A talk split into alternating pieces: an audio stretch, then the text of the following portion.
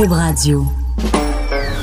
Pas besoin de jury. François prononce toujours le bon verdict. Alors, je procède à la lecture du verdict. De 10 à 11. J'appelle mon avocat. Cube Radio. Bonjour, vous êtes à l'écoute de J'appelle mon avocat. Aujourd'hui, pour vous, nous avons euh, Ève-Marie Lortie qui euh, est là, nous parle euh, la médiation, euh, les, les séparations, le divorce. Elle nous explique son expérience. Ensuite de ça, on a Paul Piché. Euh, je reçois Paul Piché en lien avec sa chanson L'escalier et le succès, le travail, la famille. Est-ce qu'on peut concilier tout ça?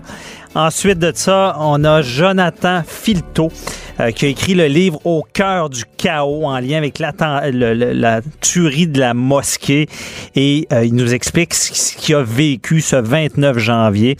Et on commence avec euh, Maître Jean-Paul Boilly, notre chroniqueur. On revient sur euh, ce qui s'est passé cette semaine, ben, cette semaine, la semaine dernière, les mises en demeure dans le domaine politique pour diffamation. Andrew Scheer qui a mis en... euh, non, pardon.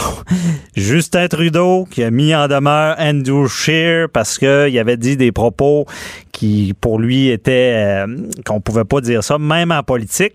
On sait que l'arène politique, euh, lorsqu'on met le pied dans cette arène-là, ben c'est un peu un match de boxe.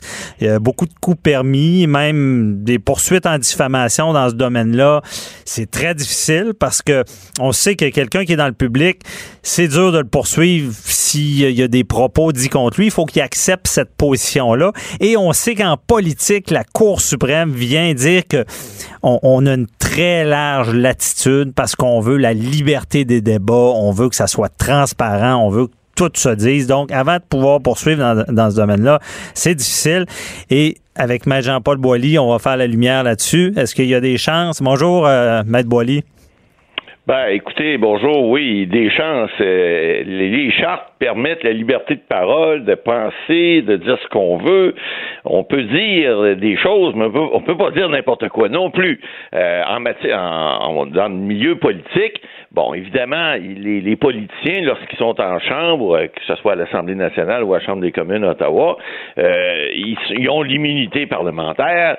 Ils peuvent dire pas n'importe quoi non plus, il faut que ça soit respectueux, mais ils peuvent dire un paquet de choses qui ne peuvent pas répéter en dehors des chambres, parce qu'en dehors de la chambre, ils peuvent se faire poursuivre. Alors, c'est ce qui, qui est, arrivé la, la semaine dernière, lorsque Andrew Scheer, évidemment, lui, il, fait du millage là-dessus, là, le SNC-Lavalin, on, en revient là-dessus, puis là, ben, évidemment, il a traité Justin Tru- Trudeau de, de, de, de corrompu, il a traité le, le parti euh, de corruption, de, et puis là, c'est... C'était quoi la circonstance? C'était quoi, non? C'est une vidéo, je crois, qu'il a faite ou? Ben non, en fait, c'est pire que ça. Il a été repris à plusieurs. euh, il a donné des conférences de presse. Il a, il a, il a fait. Il, est allé sur euh, YouTube. Il a, il a- en tout cas, il a, dit à plusieurs fois, maintes et maintes fois, c'est de la corruption. euh, c'est illégal ce qu'ils ont fait là. On demande des enquêtes, etc. Alors, évidemment, le- le- lorsqu'on parle de diffamation, vous savez, la diffamation a le dos large, mais à un moment donné, il faut regarder. On a eu les, les cas là, de Mike Ward là, qui, a, qui a été poursuivi par le petit euh, Jérémy Gabriel. Bon, là, est-ce que c'est de l'humour? Est-ce que c'est vrai ou pas? Mais lorsqu'on parle de, de gens qui disent des choses qu'ils savent que c'est pas vrai, mais qui le font quand même, c'est dans l'intention de nuire, ben ça, ça devient de la diffamation et puis c'est passible de poursuite. Maintenant, est-ce que, vous le disiez en, en- en introduction, est-ce que ça peut euh, aboutir? Bon, en politique, on en a vu, hein? Euh, euh, euh, le- le- L'ancien premier ministre Jean Charest qui a poursuivi euh, euh, votre ami Marc Bellemare, là, et puis euh, vice-versa, ils sont poursuivis tous les deux. Ça a fini dans, dans la soupe, finalement. Il n'y a, y a- y a pas eu de, il y a pas eu de, il y a pas eu de résultat là-dedans. Il y en a eu aussi d'autres poursuites. Harper euh, avait poursuivi Stéphane Dion à l'époque. Euh, ça, Sans conclure non plus. part. Sans conclusion, sans conclusion devant un tribunal Sans non plus. conclusion non plus. Ça finit avec des- souvent une poignée de main, puis euh, c'est les avocats qui font de l'argent. Mais il reste que, puis on parle pas de notre paroisse parce qu'on on n'est pas fiers de ça. Mais il reste que il y a des poursuites qui ont déjà fonctionné. Souvenez-vous, euh, vers les années 2005, ceux qui sont plus jeunes là, euh, il y avait eu dans le temps Thomas Mulcair qui était ministre de l'environnement du Québec sous Jean Charest à l'époque, et euh, il avait traité l'ancien ministre du M, qui était Yvon Diem, qui était l'ancien anciens ministres péquistes, parce qu'il y avait, à l'époque de Bernard Landry, il y avait eu un contrat pour les, les, les, les, les, enfin, Métro, à l'époque, c'était des, des, actionnaires qui étaient regroupés ensemble, mhm. les, les, marchés d'alimentation, puis il y avait eu un mandat pour deux mois pour 190 000 whatever, c'est pas important, et puis il avait, il avait dit que c'était quelque chose qui était euh, complètement, euh, euh, de, il, était coupable de trafic d'influence, puis M. Duhem l'avait poursuivi, puis il avait pas réglé, puis il a obtenu quelque chose comme 95 000 si je me souviens bien, de dommages. Ah, il a gagné, là. Ben oui, vous nous faites languir, M. Boily. Il a gagné. Là. ça fonctionne, finalement. des ben, poursuites. Ça marcher. C'est pour ça que c'est pas une immunité qui est une immunité qui est absolue parce que tu es en politique, tu as le droit de tout dire. Un peu comme en humour, hein, on l'a vu avec. L'histoire, là, on, rentre dans le ring puis vit avec parce que tu as mis le pied dans le politique puis euh, tu dois accepter tout ce qui est dit contre toi. C'est pas vrai? Ben, c'est pas vrai, il y a des limites. C'est pour ça qu'on dit qu'il y a des limites. Si je parle de quelqu'un, puis je dis, je sais pas, moi, Donald Trump est un menteur, ou est un imbécile, euh, puis que je suis capable de le démontrer, je pense que je je, je, pas, je fais pas de diffamation. Mais si je dis des choses sur quelqu'un et que c'est complètement faux, ben dans le cas de, de M. Duhem, il a réussi à démontrer, puis la Cour lui a donné euh, des montants parce que c'était faux ce qu'on disait, et puis on a réussi à le démontrer.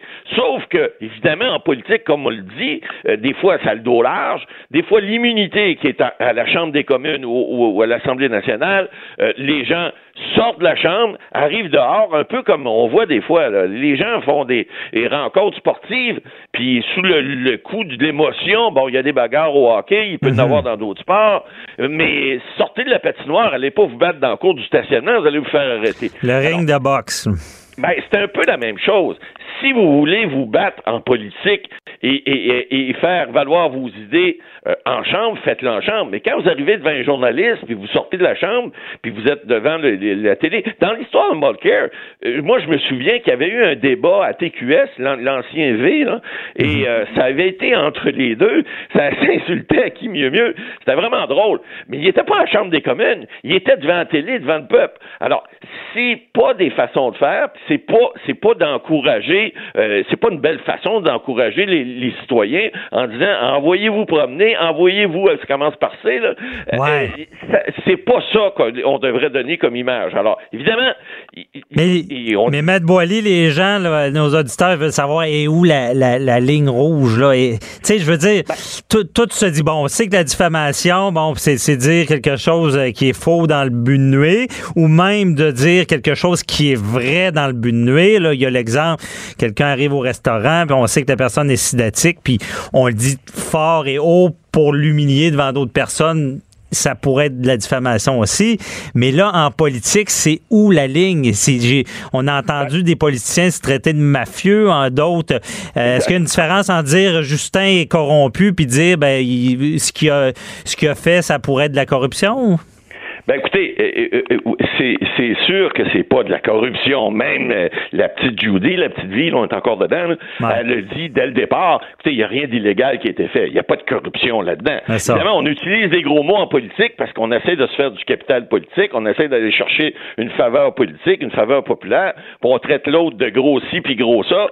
Comme ça, on se dit, ben, ils voteront pas pour eux. Bon, mhm. évidemment, là où est-ce que la ligne, comme vous dites, ben, la ligne, à un moment donné, a dépassé. Est-ce que euh, puis Andrew Shield le dit d'ailleurs, il dit ben là, euh, euh, prenez-en une poursuite. Je vais vous, interroger au préalable le premier ministre. On a cité dans des procédures, on a le droit de faire des interrogatoires hors cours, et puis de, après ça de faire faire des, choux gras avec ça. Mhm. Maintenant, est-ce que le premier ministre va donner suite? C'est pas parce qu'on envoie une mise en demeure, le bureau d'avocat, Matt Porter, qui a envoyé la, mise en demeure à M. Scheer, c'est pas parce qu'on envoie une mise en demeure à quelqu'un pour on dit ferme-toi le clapet ou arrête de dire des choses que ça va arrêter nécessairement. C'est pas nécessairement le cas. Alors, mais ils sont pas obligés de poursuivre. Une mise en demeure, c'est de dire. C'est une lettre de menace. c'est une lettre de menace. oui, non, parce qu'on peut poursuivre. Dans le ah cas de Marker, c'était le cas. Est-ce que le premier ministre va le faire? Quand il va le faire, il n'est pas obligé de le faire tout de suite. Il y a un an pour poursuivre. Alors, c'est, c'est, mais, il reste que, y a, y a c'est une, une lame à deux tranchants. Si tu poursuis, tu continues à donner une voix à la personne que tu poursuis, Puis là, ben évidemment, le capital politique embarque. Puis évidemment, la personne qui crie au, meurtre, qui crie au loup, etc., elle peut, ça peut jouer contre elle aussi, parce que M. Scheer, ça fait des semaines que les conservateurs ont fait des choux gras avec une histoire là où il n'y en a pas. C'est une grosse tempête d'un verre d'eau, on l'a assez dit. Mais d'un autre côté, s'il y a une poursuite contre lui, il peut jouer au, à la Vierge offensée, au pauvre petit, puis en disant, regardez le méchant, le méchant gouvernement, comme on dit, le méchant ça, ça peut pas faire, faire, faible aussi pour Justin Trudeau de dire, ben là, je suis obligé de prendre des tribunaux pour, pour faire, pour rectifier le tir de la partie adverse. C'est ça paraît pas mal de, tout de suite aller n'importe Ça peut avoir cet effet-là aussi, vous n'avez pas tort. Ça peut être la, personne qui dit, garde, je suis même pas capable de me défendre tout seul, je suis obligé d'aller voir les tribunaux. Mais il, reste une, une, limite à un moment donné à ce que les gens s'envoient promener comme ça. C'est ça. Surtout faire de la désinformation, parce que c'est carrément ce que c'est. Mais, là, est-ce que les gens doivent se laisser faire ou pas? Ben, il y a un calcul politique qui doit se, qui doit se, se, jauger, passez-moi l'expression. Faut prendre la pression le pouls du, du peuple, puis dire c'est quoi qui est le plus payant politiquement? Parce qu'on sait très bien que faire une poursuite, euh, même si ça donnait 100 000 à Justin Trudeau, c'est pas ça. Il va le non, non, il y a toute l'histoire politique. Mais Maître Boily, il nous reste pas beaucoup de temps. Est-ce que dans ce cas-là, vous pensez qu'il a franchi la ligne rouge ou pas? Ben, je pense. En 30 secondes. Est-ce que ça mérite une poursuite euh, aux civils de, de, de, de prendre de, de, prendre les tribunaux et d'utiliser les tribunaux pour régler ça, je suis pas convaincu. Mais c'est clair que qui, qui dépasse les bornes parce que traiter de quelqu'un puis un parti puis plein de personnes de corrompus puis d'avoir fait des actes illégaux alors que c'est pas vrai, ben si je vous traite de meurtrier puis que c'est pas vrai, excusez-moi là, il y a des conséquences à ça. Mhm. Alors, on peut pas impunément euh, traiter tout le monde de toutes sortes de choses quand, quand on sait en plus que c'est pas vrai y a, l'intention aussi. Il faut regarder, on termine là-dessus. L'intention de nuire est importante vis-à-vis des tribunaux parce que on a beau dire à quelqu'un t'es un pas ci, t'es un pas ça, mais faut avoir s'il n'y a pas d'intention de nuire, le dommage il est où? Alors, s'il y a un petit enfant l'autre bord de la rue qui me traite de tout et non, je vais dire, ben mon petit garçon, va te coucher, va voir ta maman, puis tu mangeras ta soupe demain midi, mais moi, ça me dérange pas. Ah, je comprends. Bon, merci beaucoup, euh, Boily. Très Alors, éclairant. On s'en verra pas promener cette fois-ci. Non. on va laisser faire mise en la À la prochaine. À la semaine prochaine. Bye bye. Animateur et avocat, François-David Vernier. J'appelle mon avocat. Cube Radio. Autrement dit. Les séparations, euh, le divorce, euh, on, essaie de régler ça. pour les gens, je veux dire, c'est une tempête que les gens peuvent traverser. J'ai vu des gens parfaitement sains d'esprit perdent la tête, perdent tous leurs repères, si on peut dire, et euh, et là, c'est ça qui est difficile dans une séparation, parce que souvent, il y a des enfants aussi. Il faut protéger les enfants. Des fois, les adultes peuvent devenir eux-mêmes des enfants, oublier, euh, laisser euh, cours à leurs émotions. il faut se parler dans ce domaine-là. Et pour nous, c'est bon d'en parler parce que des fois, ça peut aider d'autres personnes. Et je reçois Eve-Marie Lortie, que tout le monde connaît, de Salut Bonjour, qui a traversé tout ça, que ça a bien fini, je le sais, parce que c'est une personne heureuse, je la côtoie, j'en suis certain. Donc, elle nous explique un peu qu'est-ce qu'elle a vécu. Bonjour, Eve-Marie. Allô, bonjour, bon dimanche tout le monde. merci d'être là. On voulait savoir un peu, je voulais voir un peu ce que tu avais vécu, toi, dans tout ça, parce que je pense que tu as, essayé de... Comment ça s'est passé au départ, votre séparation? Ah ben, Maître Bernier, vous avez dit le mot euh, exact. Euh, c'est une véritable tempête. Et puis, il y a des couples qui... Euh, qui, qui voient venir hein, la séparation, puis certains couples vont euh, vont en parler, mhm. vont essayer de sauver euh, le mariage, puis vont ouvertement se dire hey, on est en train de s'éloigner, puis euh, qu'est-ce qu'on fait, tu sais? Alors que dans ma situation, puis là, écoute, on est en 2006, là, 2007, je, je, retourne loin dans mes souvenirs, mais c'est arrivé vraiment comme une, c'est ça, une, un orage qui s'est profilé à l'horizon, un événement déclencheur, puis le couple a éclaté, paf, comme ça. Sans trop de euh, signes, dans le fond, là. C'est arrivé plus, ben, brusque. Évidemment, évidemment, des signes. Tu regardes ça après, mais, mhm. euh, mais c'est ça. Alors, ça part d'un élément déclencheur et euh, ben, tout éclate. Et puis, à ce moment-là, les deux conjoint, on avait envie que ça se règle rapidement. OK. Pour pas laisser traîner ça. Euh, le constat était euh, brutal. Il n'y a pas de réconciliation possible. Mhm. Et euh, euh, oui, on s'était éloigné, on s'en était juste pas parlé. OK. Puis pour mettre en contexte, vous avez, vous avez une fille ensemble. Oui. Ouais, et, puis, et puis à ce moment-là, elle est toute petite, là, elle a à peine euh, trois ans, elle s'en va sur ses quatre ans. Alors c'est un, un- c'est ce qu'on appelle un enfant tout petit. et à ce moment-là aussi, moi je travaille à Salut Bonjour du lundi au vendredi avec un horaire atypique. Je travaille de nuit. Mais, euh, mais, mais il est clair, net et précis que euh, dans le, le, le- ce qui va arriver avec l'enfant, c'est, c'est moi qui aura la garde. OK. Euh, Est-ce qu'il y a eu une chicane sur la garde ou. euh, Non, il n'y a pas eu de chicane sur la garde. Et nous, on a eu, euh, on a commencé avec la médiation. Puis c'est, c'est maintenant, c'est encore plus poussé que ce l'était en 2007 quand on a commencé nos démarches. Vraiment, maintenant, je sens que le système est très, très, très bien organisé pour Ouais. que les couples qui sont en séparation puis en instance de divorce passent par là. Les gens nous guident tellement bien. Euh, pour notre entrevue, Maître Bernier, je suis retournée dans mes papiers. OK. Tu sais, J'ai encore là, ce que la médiatrice nous avait fourni, là, le modèle québécois de fixation des pensions alimentaires pour enfants, euh, le, pro- le protocole des ententes de médiation. Puis dans mes souvenirs, je me souviens que en, en médiation, ça allait très très bien pour l'autorité parentale, pour le partage du patrimoine, les intérêts financiers. Nous, on était mariés, hein. Oui, c'est Euh, ça, vous étiez mariés. Mhm. C'est un divorce, là, c'est ça. C'est exactement ça, marié depuis 1999. Mhm. Puis une situation particulière aussi, c'est-à-dire que le père de ma fille, euh, mon conjoint de l'époque, avait quitté l'Europe pour venir vivre avec moi. Donc, il est arrivé au Canada avec une valise puis son compte de banque. Ah, oui. Mais tu sais, on n'a pas à se, on n'a pas eu à se chicaner sur des meubles qui, que, que lui avait avant. Puis Sur que des biens là, de valeur. Là. Ouais. Ben non, ben non. ça. Alors ça, ça en médiation, ça, ça s'est vraiment bien déroulé. Ça va mieux. Mais je te coupe deux minutes. Est- Ouais. Est-ce que c'est vous qui avez demandé la médiation? C'est vous avez pensé à ça à deux, je, peux- je comprends. Oui, à deux, Parce à que- deux, on s'est dit, c'est comme ça que ça devrait OK. y aller. Parce que maintenant, Euh, précision, on force quasiment les, ben, on force les parents à aller au moins une séance de médiation. Pour se divorcer maintenant, il faut, faut suivre euh, un cours de, pour être parent et euh, du moins tenter la médiation. Fait que quand tu parlais d'évolution, oui, c'est Mhm. rendu parce que vous, vous l'avez choisi. C'était raisonnable, mais maintenant, on va carrément forcer les parents.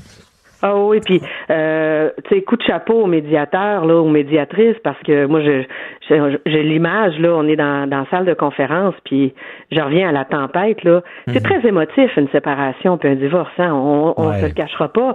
Puis les, les gens qui sont là pour nous accompagner, les médiateurs, les avocats, vous vous êtes aux premières loges de nos grandes tristesses. Hein. Il y a une boîte de Kleenex en- entre les, documents, puis Ben, euh, c'est vrai. et- on se demande il faut, si l'avocat ou le médiateur, des fois, est, est plus psychologue qu'avocat ou médiateur. Tout à fait, tout à fait. Puis puis il y a de la colère, puis tout tout est mélangé. Mhm. Alors dans notre cas, euh, bon, quelques séances de médiation, euh, puis euh, peut-être que je vais être obligée d'avouer que de part et d'autre, euh, on n'était pas les meilleurs. La bonne foi, on l'a peut-être laissé de côté là. Parce que comment c'était, quand on parle de colère, est-ce que vous vous chicaniez devant le médiateur? Est-ce que ça, ça- est-ce que vous aviez de la difficulté à contrôler tout ça? là? Ah, il y avait tellement de larmes que c'est- c'était très douloureux puis euh, et euh, puis et- et- c'est puis comme bien des couples c'est au niveau euh, financier que là ça Ouais. c'est c'est là que c'est- là que le bas blesse là La pension, éventuellement. la pension puis j'ai précisé au début d'entrevue qu'à ce moment-là j'avais un horaire atypique donc j'allais avoir des frais moi de garde qui seraient inhabituels aussi Mhm. alors, euh, c'était tout ça qui était difficile. Et c'est pour ça que moi, euh, ben, j'ai décidé d'aller chercher du renfort légal. Pas que la médiation n'est pas légale, hein, faut bien le Non, non, préciser. c'est ça. Mais c'est pas. Il faut vraiment que les deux parties en viennent à s'entendre. Tandis que quand tu parles du renfort, je comprends bien, l'avocat ou deux avocats, ils vont essayer de s'entendre, mais des fois, ça va finir devant un juge qui va trancher. Là. C'est ça. Alors, dans notre cas, moi, je me suis fait représenter. Le père de ma fille a choisi de ne pas aller chercher euh, d'avis légaux. OK. Euh, donc, euh, bon, ça a été une- quelque chose à, à sens unique, mais dans toute cette tempête, j'avais besoin d'un... J'avais besoin de quelqu'un pour me protéger de moi, Mhm. de mes émotions. J'avais besoin d'une tête froide. C'est ça. C'est ça, et, et ça a été ça euh, euh, avec euh, mon avocate en droit familial. C'était quelqu'un qui était parce que aussi des fois on est pressé de régler puis on, on va plier sur des choses. Ouais. Euh, je suis certaine qu'il y a des gens qui nous écoutent qui sont peut-être dans ça. Et puis il y a des choses sur lesquelles il faut faire des compromis. Je suis d'accord. Mhm. Il y en a d'autres où notre avocate, notre avocat va nous dire ben pas pas là-dessus. Là-dessus tu y as droit. C'est ça. C'est c'est de vraiment comprendre Mhm. quand on va signer justement, c'est de comprendre c'est quoi nos droits. Puis ça, ça doit. parce que je sais que des fois on pense avoir plus ou on pense qu'on a pas assez, puis on le Mm. comprend mal. Puis c'est là qu'on devient plus agressif. Elle, j'imagine, à, doser ça, c'est ça, à savoir où, c'est quoi ton combat dans, dans cette négociation là. là? Oui, et puis surtout, euh, puis vous, vous me corrigerez, mais y a, les chartes existent pour fixer les pensions alimentaires. C'est ça. Tu rentres les salaires, tu rentres les avoirs, les dépenses et tout, puis tu arrives à un chiffre. C'est ça. On avait ça une machine à saucisses. Tu mets des chiffres, puis paf, ça sort. C'est- C'est ça. Puis Mais- des fois, le chiffre, il fait pas ton affaire, mais, Non. mais c'est un peu ça.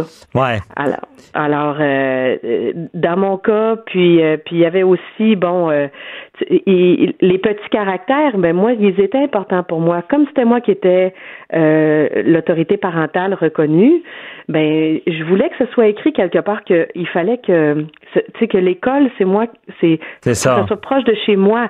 Puis ça il faut pas l'oublier aussi parce que des fois nos ex-conjoints vont vont vouloir s'éloigner ou vont vouloir trouver un, un domicile plus proche de leur nouvelle vie.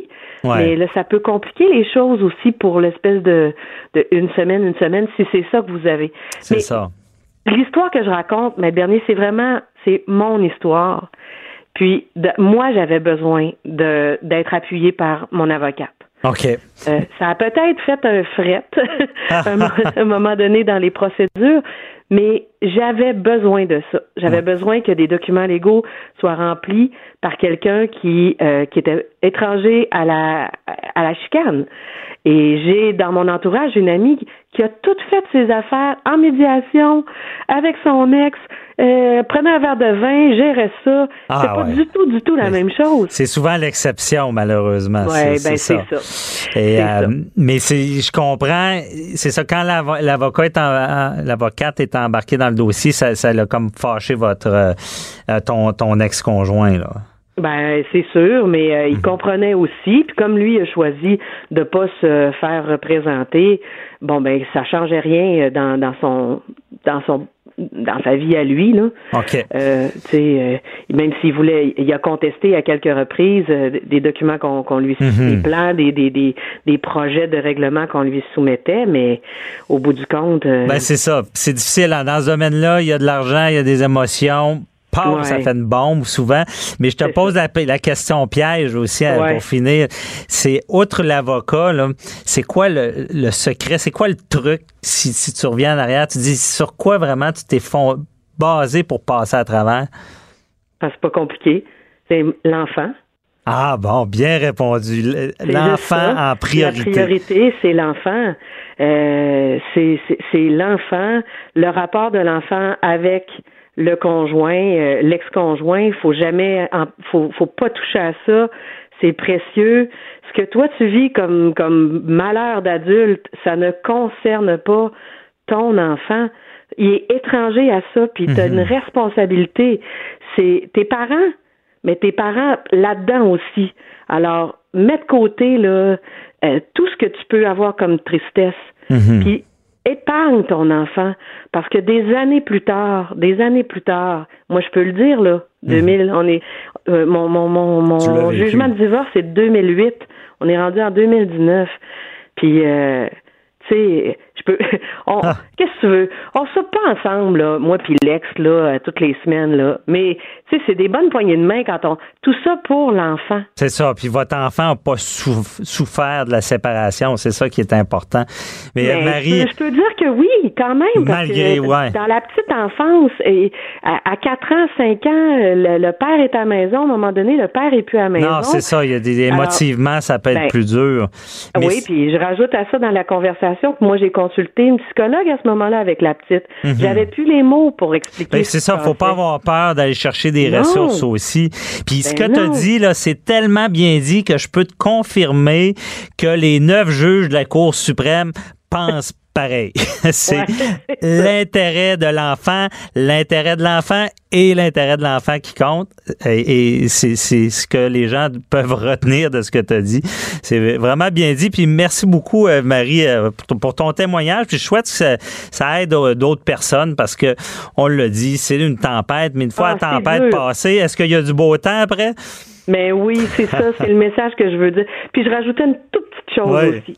Les nouveaux conjoints de nos ex, au début, des fois, c'est tough un petit peu à accepter. Ouais. Mais pensez à l'enfant, puis au cœur de l'enfant, il y a de la place en masse dans le cœur de notre enfant pour tous ceux qui vont l'aider à grandir. Ah ouais. C'est pas juste la filiation parentale, c'est tous les adultes autour de lui qui l'aiment puis qui vont l'aider à grandir. Ça devient des alliés dans ta job de parent. C'est vrai. Et c'est vrai, souvent, ça, ça, ça met de la chicane, mais les enfants ont de l'amour à donner. Il n'y a pas un père ou une mère qui est remplacé. Puis c'est bien mieux qu'ils aiment le nouveau conjoint euh, ou nouvelle conjointe qu'ils l'aiment pas pour le bonheur de l'enfant. Ben, bon, merci, ça. merci beaucoup, Eve-Marie. C'était vraiment euh, apprécié. Puis on, on se reparle, nous autres, à, à Salut Bonjour. Et là, c'est toi qui me poseras les questions. Exact. Merci beaucoup. Bye bye, Oui, bonne journée. Le week-end. Bye bye. bye bye. Pas besoin de jury. François prononce toujours le bon verdict. Alors je procède à la lecture du verdict. De 10 à 11. J'appelle mon avocat. Cube Radio. Je voulais vous parler la conciliation succès, travail, famille. Est-ce que ça existe? Souvent, on entend, ben, on veut du succès. Si on a du succès, on n'a pas de famille parce qu'il faut mettre tout notre temps, s'investir euh, dans ce qu'on fait pour monter les échelons. Et euh, cette semaine, ben, j'ai, dimanche dernier, j'ai écouté La Voix, puis on- il y avait une reprise d'une une très belle chanson de Paul Piché, L'escalier. Et j'ai écouté, puis je suis allé réécouter la chanson, je me suis mis à écouter vraiment les paroles et je me suis dit, d'après moi, ça parle pas mal de ça, de quelqu'un, euh, comme moment donné, il y a du succès, mais qui vient se rappeler que pour euh, que l'amour est important, les, les- les proches sont importants. Et je, vous- je vous mets un petit extrait de la chanson L'escalier. Je les ai boudés, ont pas mordu, je les ai quittés, ils ont pas bougé. Je me suis fait peur, je me suis tordu. Quand j'ai compris, je suis revenu. Quand j'ai compris que je faisais Dans cette chanson-là, c'est ça, c'est surtout à la fin. Il dit euh, Je les ai boudés, je les ai quittés, je me suis fait peur, je me suis sorti, tordu. Quand j'ai compris, je suis revenu. Et je voulais en parler avec le principal intéressé, celui qui chante euh, la chanson, Paul Piché. Bonjour, euh, Paul. Bonjour. Euh, Est-ce que je me trompe? Est-ce que cette chanson-là parle un peu du succès, du, du mélange du succès et de la famille, des gens qu'on s'aime? Écoute, c'est euh, étonnant cette chanson-là à quel point elle peut être interprétée de différentes façons. Et les gens ont chacun leur interprétation. Mhm. Je peux te dire une chose, c'est pas nécessairement ça. Quand je l'ai composé, je pensais pas nécessairement à ça. Mais c'est certain que ma situation à ce moment-là euh, était celle-là, effectivement. Dans le sens que euh, si ça, ça si c'est ce que tu ressens dans la chanson, ça se peut que ça transpire de ce que j'ai vécu. Parce que moi, par exemple, à ce moment-là, j'avais, euh, j'étais allé en France et euh, ça fonctionnait bien, tout ça, mais j'ai pas persisté en France, moi, euh, pour cette raison-là, pour la famille, dans le fond. Honnêtement, on me demandait d'aller là, comme tous ceux qui sont allés puis qui ont persisté en France le savent, euh, le disent, euh, c'est ils voulaient que je sois là comme six mois par année minimum. C'était ouais. un peu ça qu'on on me demandait. Puis là, ben, j'étais pas prête à ça. Et puis, j'étais pas. Euh, c'était pas si important que ça pour moi, là, si tu veux, le succès, justement. Euh, mais aussi, ben, la famille. J'avais envie d'être proche de ma famille. Puis là, ben, il n'était pas question que j'amène ma famille là-bas. Ah, c'est ça. C'est un peu ça. Ben, alors, j'ai eu ces, je me souviens d'avoir eu ces tiraillements-là. Et puis, euh, de leur dire, ben, écoutez, on peut-tu juste, comme, tu sais, des fois, il y a des Français qui viennent ici, ils font deux semaines, des, euh, ça marche, mais tu sais, en France, ça marche pas comme ça.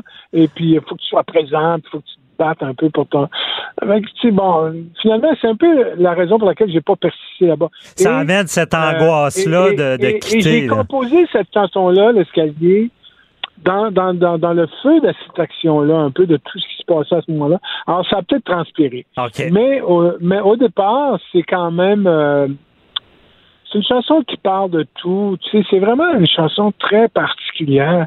J'ai de la misère moi-même à comprendre, tu sais. Mm-hmm. Et ça parle de tout. Tu sais, c'est vraiment une impression. Et, et, c'est curieux parce que c'est un, moment. Cette chanson-là décrit un moment, décrit une fraction de seconde quasiment.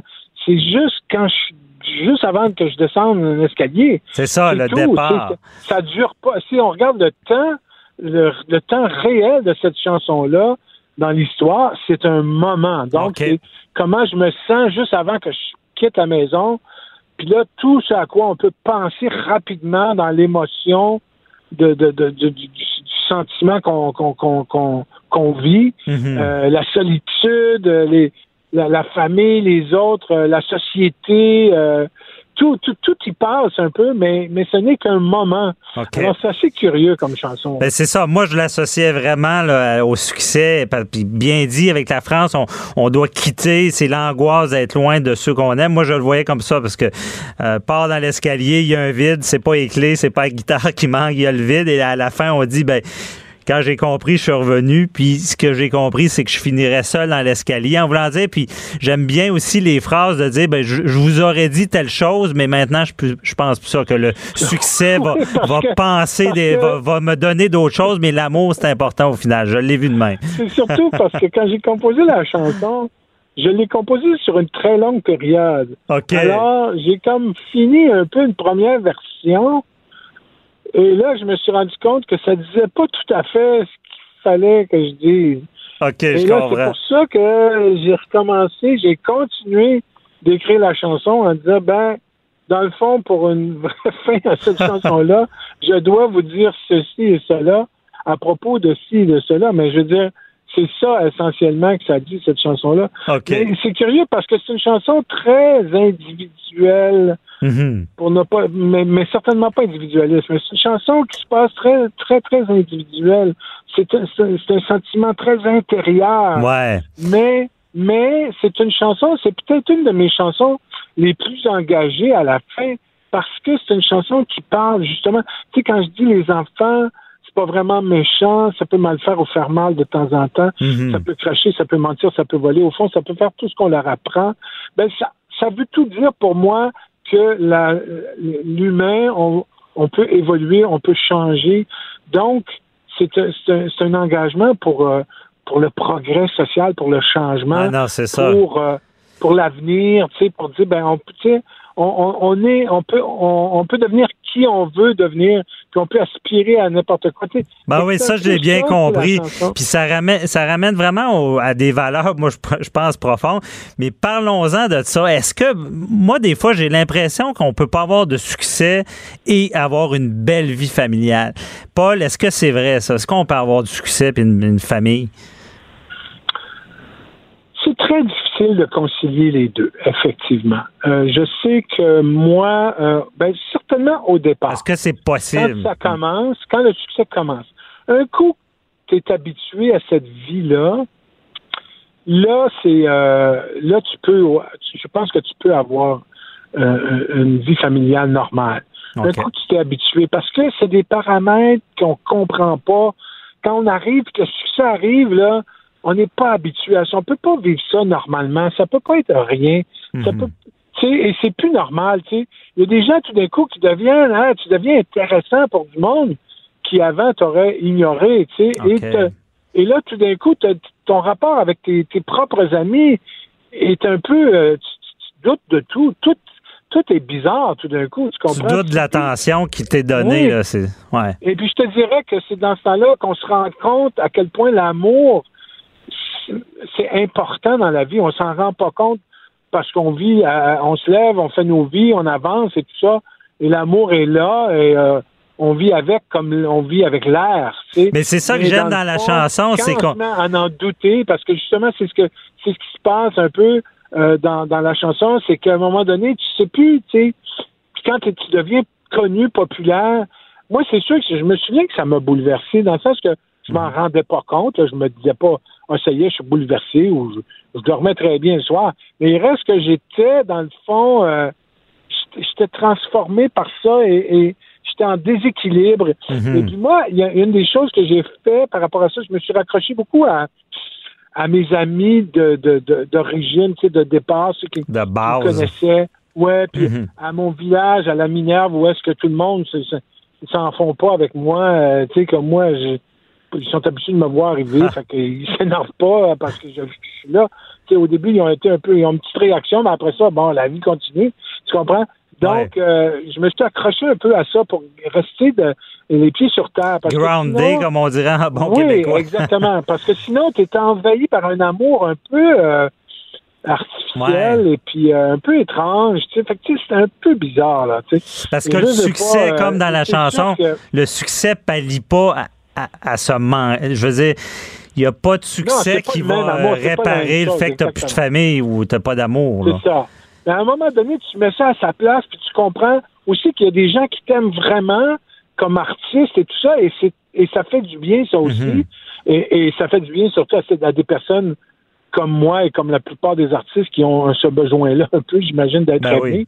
Mais je veux dire, euh, mais il reste que le succès et surtout euh, ben, le travail d'artiste, euh, ça demande une, ça demande un sacrifice aux gens proches de toi parce que tu es dans la lune souvent, puis tu es, en train de créer ou tu es parti, tu sais, puis là, ben, tu sais, c'est pas une job. C'est prenant, là, ça se fait pas à 9 à 5. Tu sais là. jamais, oui, tu sais pas combien de temps ça dure, puis combien de temps ça va se passer. Tu es dans l'insécurité complète, même quand ça va très bien. Veux, veux pas, tu sais pas combien de temps ça va durer, que ça va Mhm. très bien. Fait que t'as des hauts et des bas, puis tu t'en vas avec ça. Fait que tu sais, c'est très instable. Dans puis, ton euh, cas, beau problème, ça a duré longtemps ça a ça durera encore ça a longtemps. duré longtemps, fait que j'en suis très euh, reconnaissant, moi, tu sais. Et puis, euh, ça a duré assez longtemps pour que je m'habitue justement un peu au, au phénomène et puis que je comprenne que, que finalement, je veux dire, euh, ben, les gens ont, tu sais, il y a, il y a- il y a- il y a des, euh, il y a des, proches là, qui sont, euh, qui sont des vrais proches et Mhm. puis d'autres qui c'est moins ça, là, qui sont là pour pour des raisons plus opportunistes, là, mais Ouais. c'est pas grave ça non plus. Faut, faut comprendre ça aussi, tu sais. Ben, ce que je vois C'est de toi, c'est. C'est ce qui me rassure, honnêtement, pour moi, c'était un bon exemple, c'est que ça semble pouvoir se faire, tu sais. Parce que des fois, on a le préjugé du succès veut dire on, se ramasse tout seul, mais non, on peut avoir tout ça ensemble. là. Absolument, oui, oui, c'est sûr. Et il y en a peut-être qui vont gérer ça mieux que d'autres aussi, là, hein, je veux dire, euh, c'est sûr. Mais c'est sûr que le Mhm. début du succès, c'est un choc un peu et c'est c'est déstabilisant, c'est certain. Il faut gérer ça.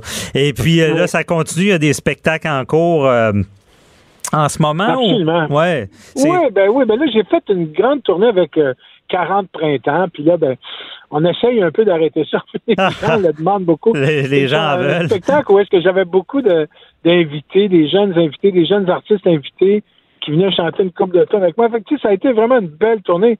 On pensait au départ faire une coupe de show, on pensait de faire le Centre le Centre Vidéotron, mais finalement, ça fait deux ans que je roule avec ça. Ah, c'est bon, ben, c'est ça. euh, Puis ce que, ce que vraiment, j'aimais, j'avais vu ça à accès limité, j'aime beaucoup que tu puisses dire, il y a des artistes qui disent, ah, je fais pas mes vieilles chansons, mais toi, tu les fais, les gens les aiment, puis on veut les entendre, puis t'as pas de misère Bien avec sûr, ça. là. bien sûr, j'ai pas de misère avec ça, c'est sûr. Ah, c'est bon. Aucun problème. Eh bien, merci beaucoup. Euh, J'étais content de t'entendre, puis d'enfin comprendre mieux euh, cette super chanson-là, L'escalier. Et euh, Écoute, on, va toujours être un peu dur à comprendre. Et c'est ce qui fait la beauté souvent de, de la création. Ben oui. On sait jamais. Et tout le monde peut l'interpréter un peu aussi. Ben, c'est ça qui est beau. J'ai eu différentes versions. Des gens qui m'ont dit des choses qui se tenaient. Là. Fonctionnait bien avec cette chanson-là. Ah, c'est ça qui est, qui est agréable. Mais merci beaucoup, là, puis bonne journée. Quand je dis qu'on n'est rien sans amour, pour aider le monde, faut savoir être aimé. Question de divorce, de droit international, d'affaires criminelles. De 10 à 11. J'appelle mon avocat. Écoutez, vous ne serez pas jugé. Au cœur du chaos. C'est le titre du livre qu'a écrit Jonathan Filto, qui est policier, euh, qui était là euh, le 29 janvier lors de l'attentat de, de la mosquée à Québec. Donc, il a écrit ce livre-là et on le reçoit. Bonjour, euh, Jonathan Filto. Bonjour. Bienvenue à l'émission. Euh, c'est ça, vous avez écrit ce livre-là. Contez-nous là, comment ça s'est passé cette soirée-là? là. Vous êtes arrivé sur les lieux, il y avait un premier suspect là, qui, qui, a- qui- qui- qui a pris fuite et vous avez dû le pointer avec, avec votre arme. Tout d'abord, je vous mets en contexte. Euh, Cette soirée-là, on est une soirée, on est bon le 29 janvier 2017, journée, euh, un dimanche soir très froid. Euh, tout à fait tranquille, comme un dimanche soir froid peut l'être dans la ville de Québec parfois. Là. Donc, euh, il y avait à peu près rien qui se passait au niveau policier. Et euh, je viens de dire à un de mes collègues, euh, pour moi, il y a une game de hockey à soir à, à TV parce que euh, il y, a, y a- il y a rien qui se passe. Puis j'aurais j'aurais jamais pu me dire à me tromper autant quand euh, 54 minutes plus tard, euh, on reçoit le premier appel, euh, le premier Mhm. appel qui rentre pour euh, des coups de feu. Premier appel de coup de feu, on n'en fait pas trop de cas, même si ça attire notre attention, parce que souvent des appels, on a souvent des appels de coups de feu, mais dans la plupart des cas, c'est jamais fondé. Mais 10 secondes après, on reçoit un autre appel qui nous dit bon ben là, on a tous les répartiteurs sont sur des 911 et euh, c'est fondé, coups de feu multiples puis victimes multiples. OK. Donc euh, moi, moi je suis à ce moment-là, je suis euh, à la centrale de police sur la rue d'église à Sainte-Foy. Je suis environ à une minute de la mosquée là, pour euh, donner une idée aux gens. là. Donc c'est environ euh, c'est un kilomètre, un point quelques kilomètres. Donc je saute dans mon véhicule, j'arrive là-bas et j'arrive là-bas le premier. euh, seul pour les premières secondes. Donc, je débarque du véhicule. En débarquant du véhicule, j'aperçois un homme qui est à l'extérieur de la mosquée et il y a deux, in- deux individus couchés au sol ensanglantés à ses pieds. Et il y a une arme automatique aussi dans la neige devant lui. Donc, le suspect est penché vers, vers l'avant, vers une des victimes et vers l'arme. OK. Moi, je sors de mon véhicule de patrouille, je dégaine mon arme de service et je pointe l'individu avec mon arme de service, puis là, je lui ordonne de, de se coucher au sol. là. Euh, à ce moment-là, l'individu me regarde, nos, nos regards se croisent pour environ une seconde, et je peux vous dire qu'une seconde, dans un moment comme ça, là, C'est long. euh, c'est long. Ouais. Euh, le- le- notre perspective du temps dans Mhm. les, quand on est en hypervigilance comme ça, là, on a l'impression qu'on peut analyser des foules de choses à chaque Ah. seconde qui se passe. Temps est relatif, ouais. Oui, tout à fait. Donc, cet individu-là, après que nos regards se croisent, il fait un 180 degrés et il part à la course. Donc euh, là, euh, et là, je suis honnête avec vous, là, à ce moment-là, là, j'ai vraiment passé à deux doigts de la batte. Là. Qu'est-ce qui, c'est ça, vous, qu'est-ce qui se passe dans votre tête là, à ce moment-là? Vous, vous avez le doigt sur la gâchette, vous dites je tire, je tire pas. Je peux vous dire que le, le- mon doigt est passé, normalement, toujours, le doigt est toujours sur le pontet, il est passé Mhm. sur la détente. Et là, j'ai j'étais sur le bord de prendre la décision de. J'étais sur le bord de, de, faire feu. Et j'ai décidé de partir à la course après lui, OK? Mhm. Euh, parce que je voyais que l'arme était restée au sol, donc j'ai dit, euh, je suis euh, poursuite à pied derrière lui. Et là, je suis en train de le rattraper, rattraper. La poursuite dure quelques centaines de mètres. Là, le temps de sortir, à peine, on arrivait à la sortie du stationnement de la mosquée, pour ceux qui connaissent les endroits au niveau géographique. Là. OK. Et euh, juste avant qu'on arrive à la sortie de le- du stationnement, là, je suis en train de le rattraper. Je lui redonne une dernière fois. J'ai dit là, là couche-toi au sol parce que je vais, je vais faire feu. Et contre toute attente, là, j'étais un peu le premier surpris. L'individu s'est couché au sol à ce moment-là. OK. Donc, il s'est couché au sol. Je suis arrivé à, à sa hauteur, je l'ai contrôlé. Et sur l'entrefait, j'ai deux collègues qui arrivent. Donc, euh, deux collègues qui arrivent, je le confie à un de mes collègues. Et là, je regarde Benoît Desrosiers, un autre de mes collègues. J'ai dit, euh, t'es prêt à rentrer? Il me regarde dans les yeux, puis euh, j'ai dit, on rentre à l'intérieur. C'est ça. Là, vous allez rentrer, mais là, vous avez pris la bonne décision parce que la personne dont on parle, c'était, un suspect qui n'avait pas de lien finalement avec tout ça, là, comme on sait. Ben, il y avait des maintenant. liens avec l'événement, mais comme victime. Donc, c'est une victime, C'était une ok, qui était victime. sur les lieux. Ouais. Donc, sage Donc, euh, décision de ce que vous avez fait, j'imagine. Et là, on revient, vous, vous entrez dans la mosquée. Comment ça se passe? Et juste avant, une petite parenthèse intéressante Mhm. avec cet individu-là, c'est que c'est une des belles choses que le livre m'a permis de faire. On s'est revus, OK? OK. On est allé prendre un café ensemble, mais il a même accepté de signer la préface de mon livre. Ah, OK? wow. Donc, euh, Parce que lui était à une seconde de, Ouais. de se faire abattre. Là, avec- Donc, dans le livre, la préface qui est signée de Mohamed Belkacir, Mhm. c'est cet individu-là. Donc, euh, c'est une des belles choses que le livre m'a permis de faire, c'est de pouvoir euh, renouer avec, euh, Mhm. avec cette personne-là, puis avoir une deuxième première rencontre. Ben oui. avec un, un café dans la main. Moins dangereuse, si on peut dire. Ouais. Tout à fait, oui, tout à fait. Et là, vous entrez de- dans la mosquée. Comment, c'est quoi votre perception de tout ça? Ben, quand on entre à l'intérieur de la mosquée, premièrement, quand on arrive euh, près de la porte, euh, il y, a, il y a de la fumée qui sort de la mosquée, mais on s'aperçoit vite que c'est pas de la, de, de la fumée, c'est de la poudre en suspension. Vous savez, quand il y a plusieurs coups de feu qui sont tirés à l'intérieur, ça dégage de la poudre. Donc, la poudre est en suspension et avec l'air froid qui est dehors, puis les portes sont grandes ouvertes, ben, euh, on voit la, la- la- une- comme ce qui ressemble à de la fumée, mais c'est de la poudre qui sort vers l'extérieur. Donc, on arrive et là, ce qu'on entend, c'est des cris. Et ça, j'avais constaté les cris en passant. Donc, c'est pour ça que je voulais rentrer parce que dans ma tête, la fusillade avait toujours eu cours en, en dedans. Il y avait toujours un autre tireur à l'intérieur parce que c'était tellement, il y avait tellement de cris, c'était tellement le chaos en dedans que j'ai dit, en- ça se passe encore, on a encore un suspect à l'intérieur. Ces cris-là, vous devez. euh, ça doit rester dans la tête, des cris comme ça? Je vous dirais, les cris, non, c'est plus certaines images qui restent que les cris. Moi, dans, de mon côté, les cris, euh, je dirais que c'est ce qui m'a mis, c'est ce qui nous a mis, c'est ce qui a attiré notre. Ouais. Ah, c'est ce qui nous a mis en alerte.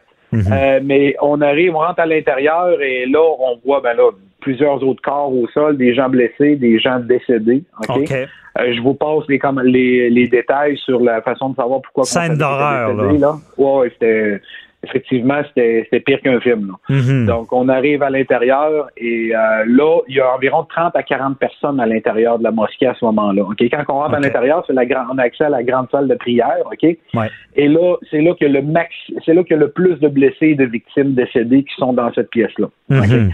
Donc, on rentre à l'intérieur, moi et mon collègue, tous les deux avec notre arme de service. Et là, c'est probablement la partie la plus délicate euh, comme policier euh, pour moi puis pour mes collègues quand on est entré là parce qu'on a l'arme de service à la main, on doit pointer ces individus-là. Là. Donc, c'est des gens qu'on sait qui sont en train de vivre pour la, la, L'horreur. la, la quasi-majorité de ces personnes-là, ils sont en train de vivre la pire journée de leur vie. OK?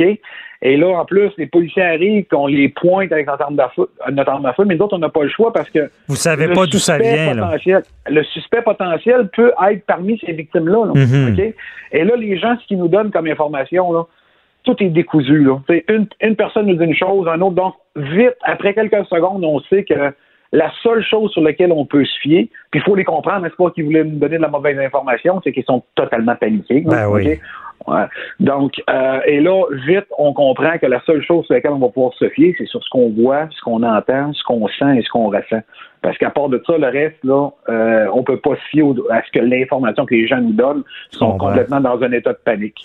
Donc, on entre à l'intérieur. Euh, Une fois à l'intérieur, on Mais doit, oui, les dans, pointer, dans votre livre, vous parlez d'un qu'il y a des gens qui font un bouclier humain pour protéger des enfants, même?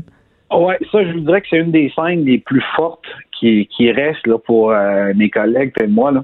C'est que quand on a quand on est dans la grande salle de prière, il y a une, il y a une autre pièce, pièce adjacente Mhm. avec plusieurs adultes couchés au sol. Donc, nous autres, notre but, c'est d'amener ces personnes-là vers la salle de prière pour rassembler toutes les victimes et les contrôler, coucher au sol, qu'on puisse voir l'humain de façon à, à reprendre un contrôle dans l'environnement. Donc, on demande aux gens-là de se déplacer.